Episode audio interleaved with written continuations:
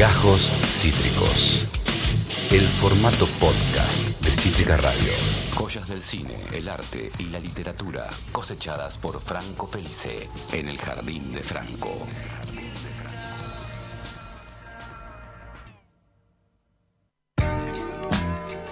Es estudiante de letras en Puan, es un lector empedernido, un cinéfilo voraz y vecino de Herley. Franco Felice, bienvenido una vez más a todas las tormentas juntas. ¿Cómo te va?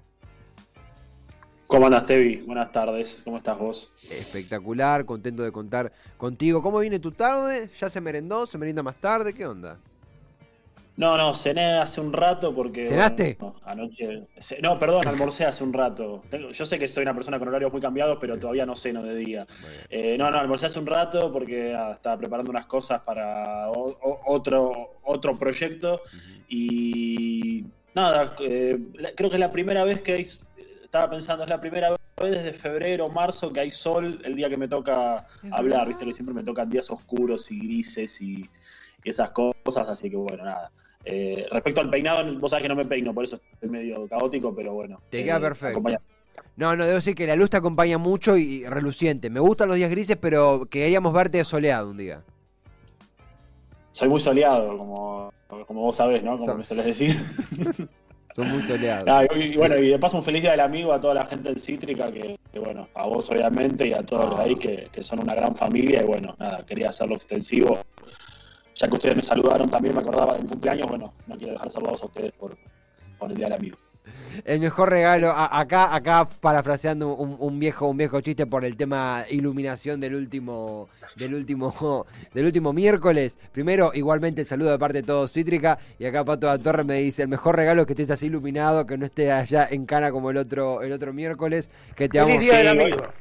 Costó, decirle a Pato que costó, costó traer una computadora al penal, pero bueno, se pudo. Así que decirle que hoy, que ya, ya arreglé con la gente que tenía que arreglar y ya hoy ya estoy en casa con luz de vuelta. Así que, que me disculpe. Te mandan todos acá un gran abrazo, Fran. Es un placer estar con vos otro miércoles más. Eh, en este caso, bueno, con solcito, en este caso, eh, post almuerzo, en este caso, a las eh, 15 y 21, para, ah, digamos, extender, para, sí, una suerte de spin-off, si se quiere, de una persona de la cual ya has hablado, pero bueno, en este caso, más que en un libro, centrarse en su carrera total, ¿verdad? Que lamentablemente nos dejó muy poquito. Sí, sí, exactamente. Era, bueno, recuerdo que en marzo de, este año, a raíz del fallecimiento de, Carlos Busquet, un autor argentino que, bueno, eh, eh, lamentablemente falleció a fines de marzo, yo había hecho una aproximación a su carrera, viste, a sus dos libros publicados, a una novela y a un libro un poco más difícil de encasillar en un género, que es el que nos, nos reúne hoy. Pero bueno, lo había visto como algo muy general y últimamente, la, la semana anterior, volví a leer su segundo y último libro y realmente encontré un montón de, de datos y de...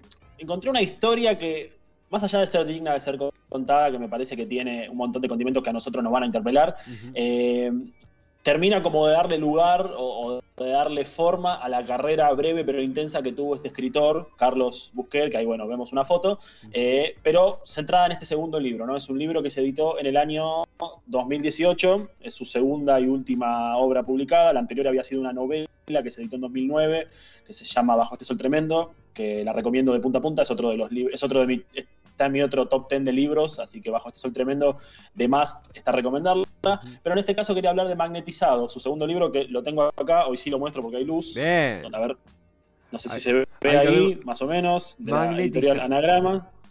Carlos Busquet magnetizado, se ve muy bien, Franco. Perfecto. Y bueno, en este caso yo había mencionado un poco la, la- de qué iba la historia de Magnetizado en el, en el programa anterior, el programa anterior, el programa de marzo, quiero decir, la Sí. vez que hablé de, de Busquet. Eh, cuenta la historia de un... En realidad narra un hecho en Argentina, un caso policial casi desconocido para muchísima gente, entre ellos me incluyo, yo lo, lo desconocía y después pude investigar un poco, Ajá. siendo que tengo información, que es el caso de Ricardo Melonio, un joven de 20 años que en septiembre de 1982, tengamos en cuenta también el contexto, ¿no? Eh, final de la guerra de Malvinas, la dictadura militar ya estaba medio agonizando, bueno, septiembre de 1982 asesina sin un motivo aparente y sin tener antecedentes, asesina a cuatro taxistas en la noche porteña en Buenos Aires, en el barrio de Mataderos ocurre esto. Eh, son cuatro asesinatos que ocurren durante una semana y más allá de estos, de estos aspectos, de esta característica que podría tratarse de, otro caso policial más, de, de los muchos que hay, eh, en este caso y en este libro hay una concentración muy grande en lo que es el perfil del criminal, en lo que es el perfil del asesino, ¿no? De este eh, Ricardo Melonio. El libro es una serie de, charlas que ha tenido Carlos Busquet con Melonio en, en un penal de Seiza, donde él está cumpliendo condena, y en el que se van intentando contar la historia desde la misma voz del protagonista, eh, desde la misma voz de Ricardo, se van contando los hechos y se va tratando de tejer una especie de explicación o de búsqueda de razón o motivación o un montón de cosas más para ver qué es lo que lo lleva a, o lo que lo llevó a tener estos, estos impulsos criminales. Y lo más interesante del libro, que es algo que hacía un tiempo lo escuchaba en una entrevista que le habían hecho al autor, es que lo que más atrapa del libro generalmente es que uno después de leerlo y de tratar de entender los motivos criminales y la vehiculización de los, de los asesinatos de Ricardo, uno tampoco entiende por qué los mató. O sea, es un libro que está totalmente cubierto por el manto de la duda y de la bueno, eh, de lo que quizás la complejidad de la mente humana, más allá de que, hablan psicólogos, psiquiatras, peritos, un montón de personas que lo han tratado a Ricardo desde que se lo encarcela en 1982 hasta el día de hoy, realmente el atractivo del libro y una de las, maneras de, tal vez de entender eh, el, móvil criminal es que no se sabe por qué lo hizo. Él no sabe por qué lo hizo. Realmente leyendo el libro, contándolo en su persona, porque, insisto, es la voz del asesino, eh, quedan más dudas que certezas. Y ahí, tenemos justo una foto de, Ricardo. ¿Sabes que mientras hablabas, acá, acá justo fue Pato la que la colocó?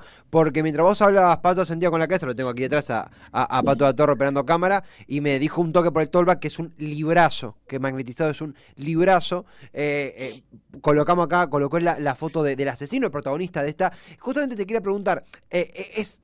sé que el término no es código, pero me permito esa palabra. ¿Es en código novela o crónica el, el, escrito que desenvuelve Busquet? Bueno, primero, sí, es un librazo, tiene razón Pato, en eso coincido con él. Eh, afortunadamente, bueno, afortunadamente es una forma de decir, no, en estos últimos meses se volvió a leer mucho a lo que, lo que había producido Busque en sus dos obras, así que es un libro que se consigue fácil, por otro lado. Eh, respecto a lo del código y a lo del tema, me, habías preguntado por el género, ¿puede ser? Claro, género, correcto. Bien, bueno, es un libro que es difícil de encasillar en un género porque uno podría tomarlo quizás desde el lado más simplista y decir, bueno, es una novela de non-fiction, porque recrea un caso real que ocurrió y y está también contado en la voz del protagonista.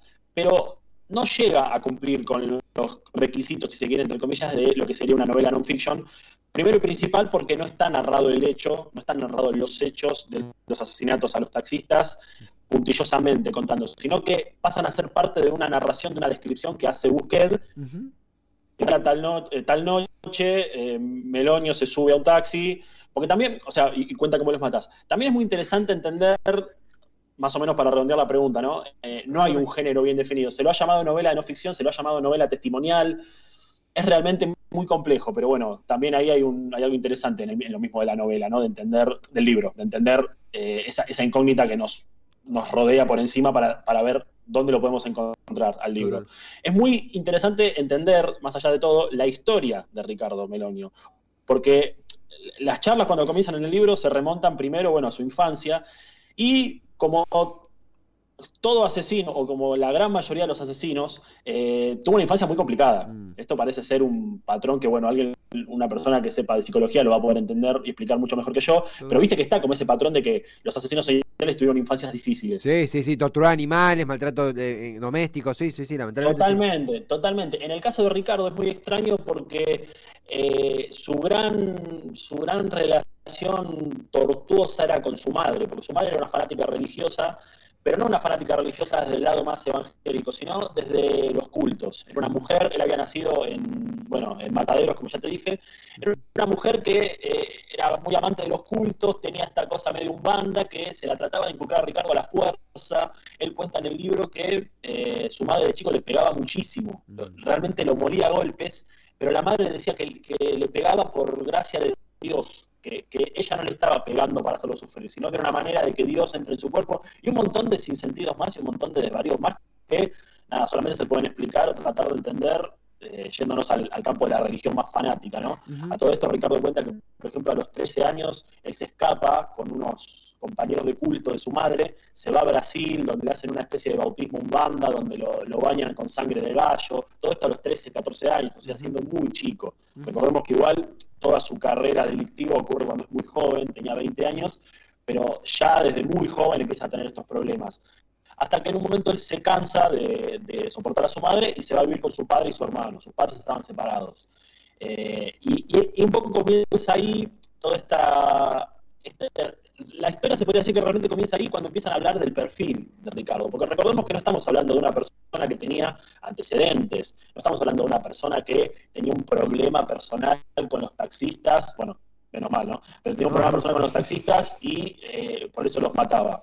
claro, eh, es realmente muy, muy interesante leer las, eh, las pericias psicológicas que, hay en el libro, que, los psicólogos y los psiquiatras le, hicieron a Ricardo a lo largo de 30 años y que se las cuentan acá a Busqueda, al autor, porque se empiezan a desentrañar y a contar un montón de, de diagnósticos posibles, pero son todo eso, son diagnósticos posibles, porque realmente eh, e-, esa foto que están viendo es la única que se conoce de, dato, de Melonio. No hay, no hay datos de él, no hay fotos de él, porque no hay. Hay solamente un identikit que de hecho está muy mal hecho, lo hizo uno de la policía cuando uno de los taxistas se lo, se lo contó. Pero no hay, si googleas su nombre, te aparece eh, información sobre el libro, sobre el libro, porque realmente lo que hizo también Busquets fue como meterse con un caso muy desconocido y toda la información que hoy en día podemos encontrar aparece de la mano del, autor. ¿no? Hay un laburo periodístico también ahí. A mí me, me, me, suena también a eso, un laburo de reconstrucción de un hecho del cual casi no hay registros. Sí, totalmente. Casi no hay registros y aparte eh, hay un motivo que explica quizás, si querés, esto, esto se, lo pensaba el otro día, ¿por qué casi no hay registros? Recordemos que esto ocurre en septiembre de 1982.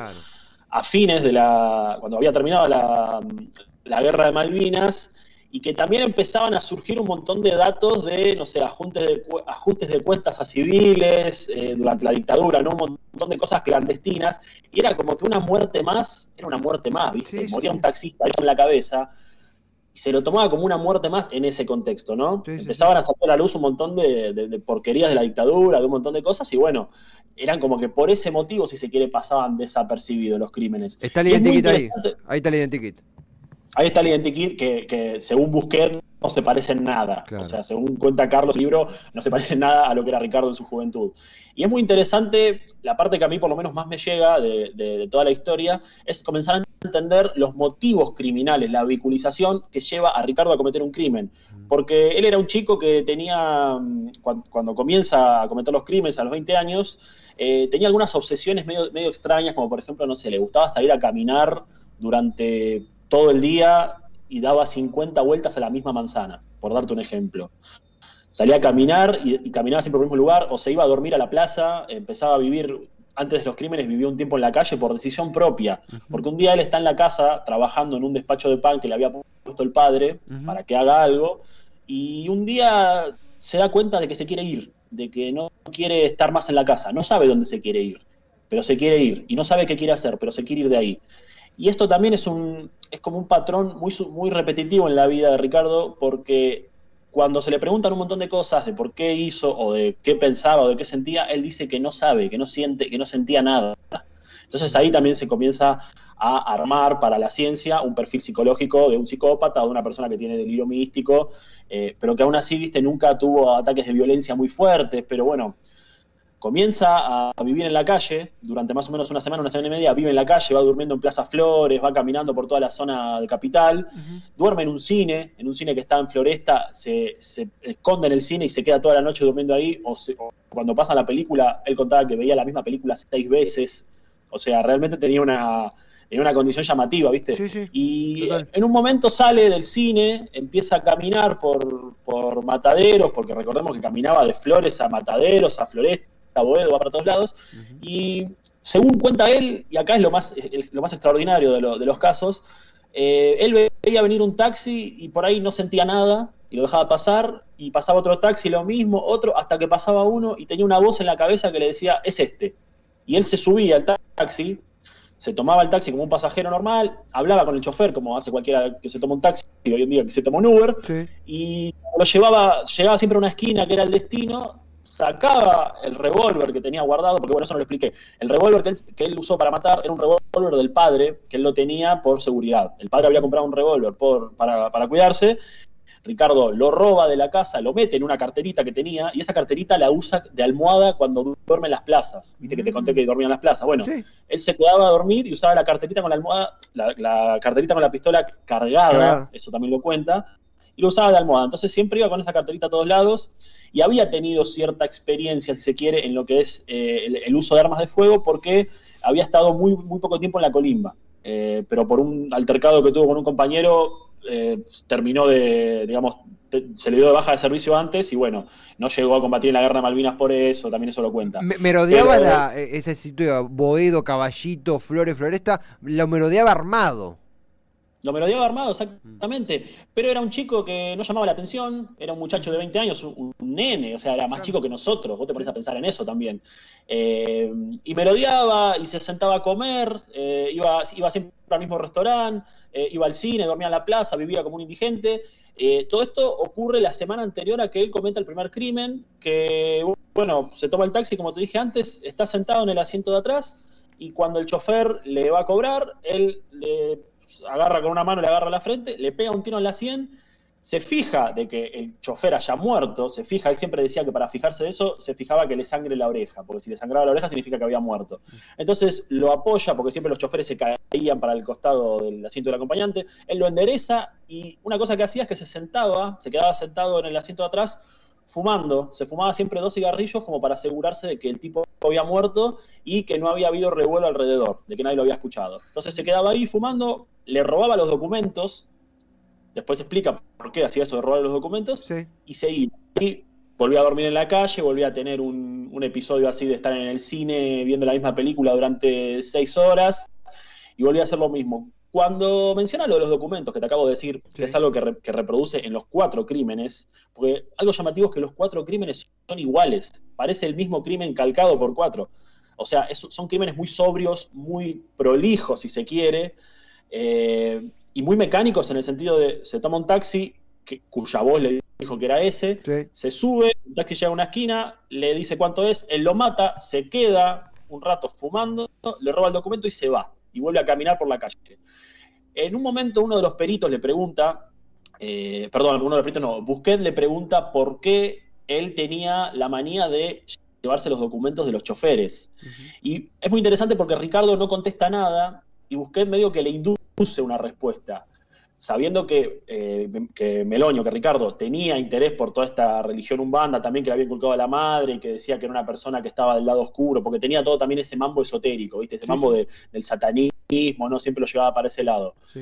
Busquet, más o menos guiándose por eso, le dice, guiándose por ese gusto, le pregunta, ¿los guardabas, te llevaba los documentos para tenerlos en un altar? Y ahí Ricardo contesta que sí. Y ahí te das cuenta de que realmente no tenía ninguna motivación para hacer nada y que todas las respuestas que hace son respuestas inducidas por el otro. No es que a él se le ocurrió decir, yo guardaba los documentos y los ponía en un altar en mi habitación rodeado de velas por una cuestión del satanismo. No, no, si no era el autor que le decía, el entrevistador que le decía, lo hiciste por esto, él no decía, no decía por qué, y tiene mucho que ver con este perfil criminal de que no sabe por qué lo hizo y que no entiende y no hay motivos. Eh, estamos conversando con, Franco Felice en el Jardín de Franco, su columna sobre Magnetizado de Carlos Busquet, eh, basado en un hecho real, eh, los asesinatos a, taxitas de Ricardo Melonio en el año 82.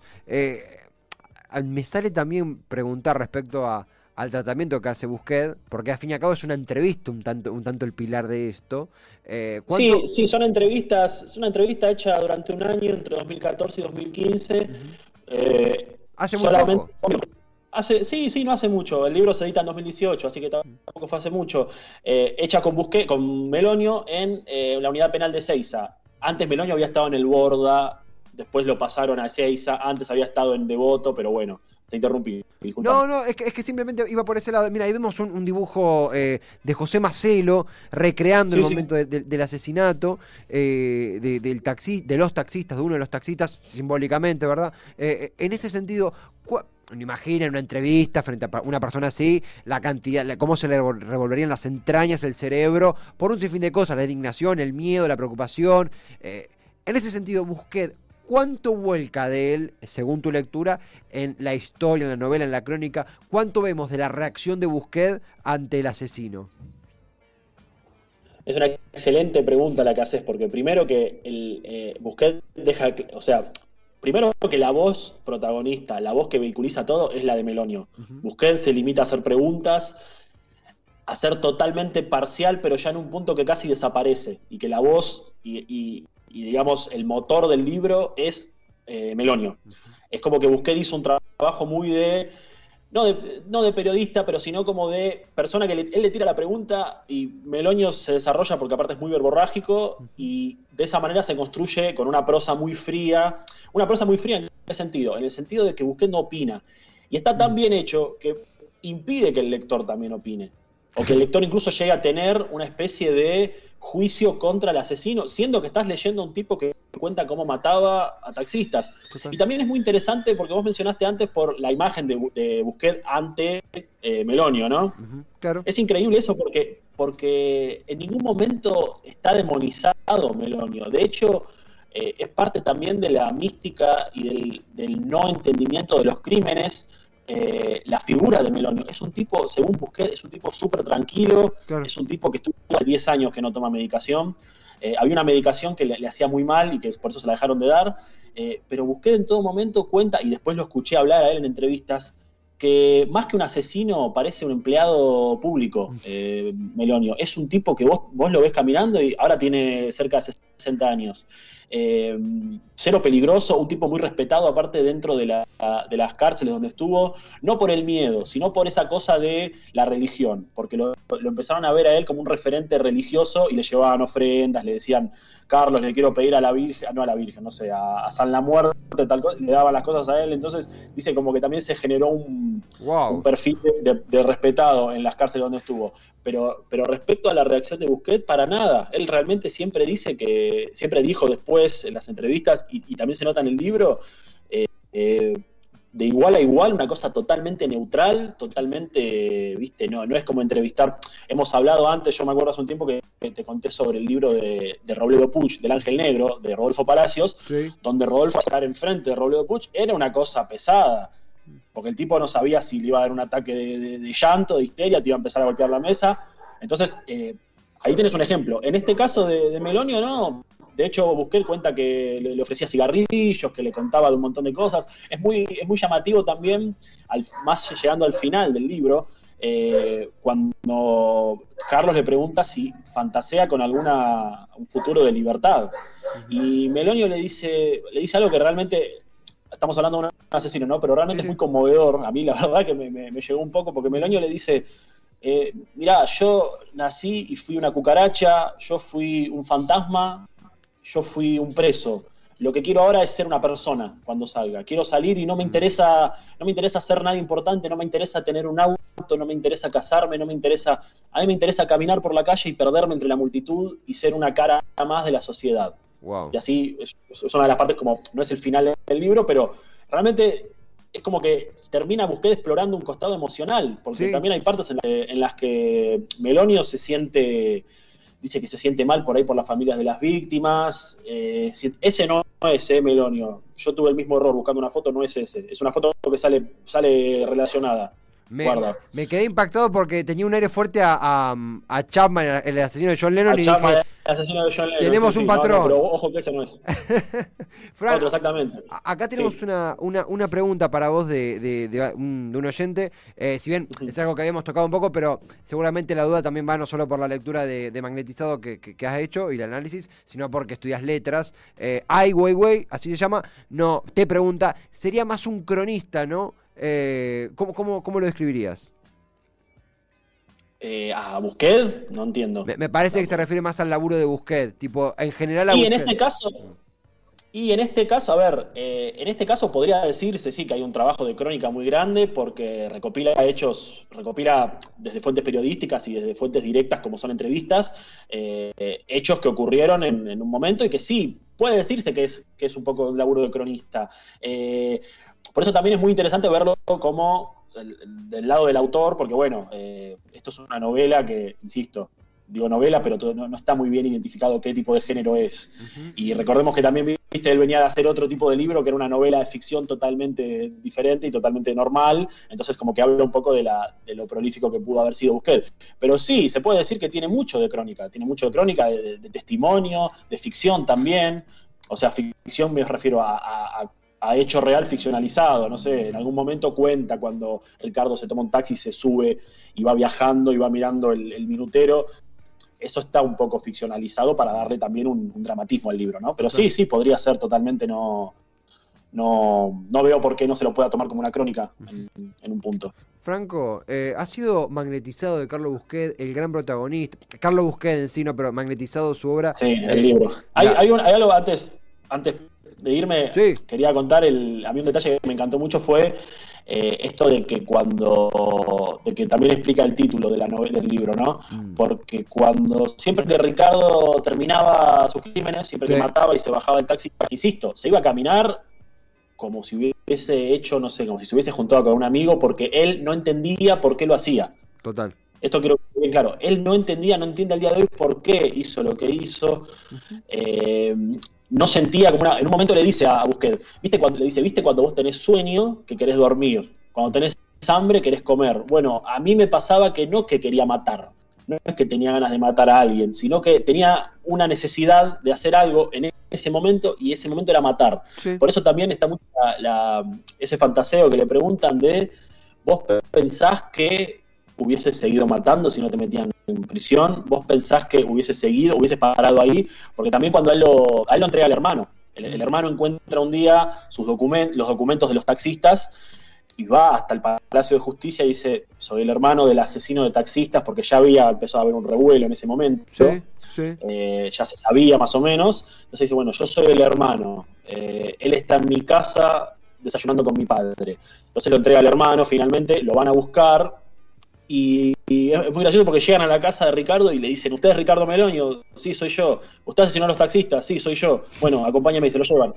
Y es una cosa, eh, fue, así directamente. Y a partir de ahí, bueno, que no conoce la libertad y, y, de hecho no se siente culpable, o sea, no tiene, no es que no se siente culpable, no tiene rencor hacia el hermano tampoco. no obedece lógica. claro, no obedece lógica. Eh, bueno, el, gran móvil de este libro es que es la falta de lógica. Claro es la falta de lógica. Y cuando él terminaba de, como te contaba antes, cuando él terminaba de, cometer los crímenes, iba a irse a un, a un eh, restaurante en Mataderos y siempre comía lo mismo. Él siempre pedía eh, milanesa napolitana con papas fritas y de postre muy de chocolate. Siempre comía lo mismo. Era como una especie de ritual, si se quiere, o de seguidilla de rutina que mataba y se iba a comer eso. Cuando mata al último taxista, eh, que de hecho lo mata y ese caso tiene un poco, tiene cierta diferencia con el anterior porque mata al taxista, pero el taxista queda agonizando, entonces se muere después en, la, en el hospital cuando Ricardo ya se había escapado. Eh, bueno, ocurre esto, él va a comer a este restaurante, pide esa comida y cuando agarra los cubiertos y empieza a cortar, se da cuenta que se le habían quedado pegados y dice, la puta madre, estoy magnetizado. Estoy magnetizado, pues se me pegan, se me pegan los cubiertos. Y se da cuenta que en realidad era la sangre del, taxista que tenía, que se le había pegado en los pantalones, en las manos, y nunca se dio cuenta. O sea, caminó desde el taxi hasta el restaurante sin darse cuenta que tenía las manos ensangrentadas, y ahí cuando agarra dice, estoy magnetizado. Por, e, de ahí viene también el, testimonio, viene el título. Eh, la verdad, Franco, que sucede siempre, pero hoy justamente a, uno acá de los, de, los rostros y las mentes detrás de, vidrio eh, le, pegó fuerte porque justamente leyó, siguió, eh, asintió toda la columna por haber leído el libro, por ser seguidor de ser lector. Me alegro, me alegro mucho, me alegro mucho. es lo que generas. No, realmente impecable, Franco. Y, cerramos con esta, justo vos hoy en Instagram, ahí en Set Verdadera, en tu, en tu IG, había puesto hoy milanesa con arpeta con papas fritas y mousse de chocolate. Me preguntaba por qué, presentando la columna que, que, acabas de, realizar, y ahora, ahora entiendo todo un poco más. Por supuesto que el entendimiento completo es con la invitación a la lectura que haces, esto yo lo percibo como una invitación a leer. En este caso, Carlos sí, De, quien has hablado es un libro que se consigue aparte muy fácil ahora porque se lo reeditó mucho y, es una lectura súper amena y quiero decir, es un libro muy fuerte, mm. muy intenso por, por la velocidad que tiene y, tiene, tiene menos de 200 páginas, quiero decir, para aquellos que, no les gusta leer mucho o que son más de la velocidad, es un libro que se lee muy rápido y, no aburre en ningún momento y nada, destapa un montón de cuestiones y deja un montón de incógnitas, eso lo aclaro, está bueno también, incógnitas porque decís, ¿por qué los mató? O sea, vos, cerrás el libro y decís, ¿y por qué los mató? Esa es la gracia también, claro. Franco, ha sido justo con, imágenes de Carlos Busquets, nos despedimos. Ha sido un, enorme placer, como siempre, eh, tener estos espacios los miércoles donde uno aprende escuchando. Es invaluable. Afortunadamente, en una semana nos reencontramos aquí mismo. Gracias por habernos eh, hecho ingresar con tanta elegancia en Magnetizado de Carlos Busquets. No, por favor, el gusto es mío. Bueno, a mí también me gustó mucho y la invitación a leer, como siempre, a sacar cada uno sus propias conclusiones, es lo, más importante de la lectura. Y bueno, nos veremos la semana que viene. Les mando un abrazo a todos. Saludos a vos, a Pato y a, quien esté allí. Esto fue Gajos Cítricos. Encontrá los contenidos de Cítrica Radio en formato podcast en Spotify, YouTube o en nuestra página web.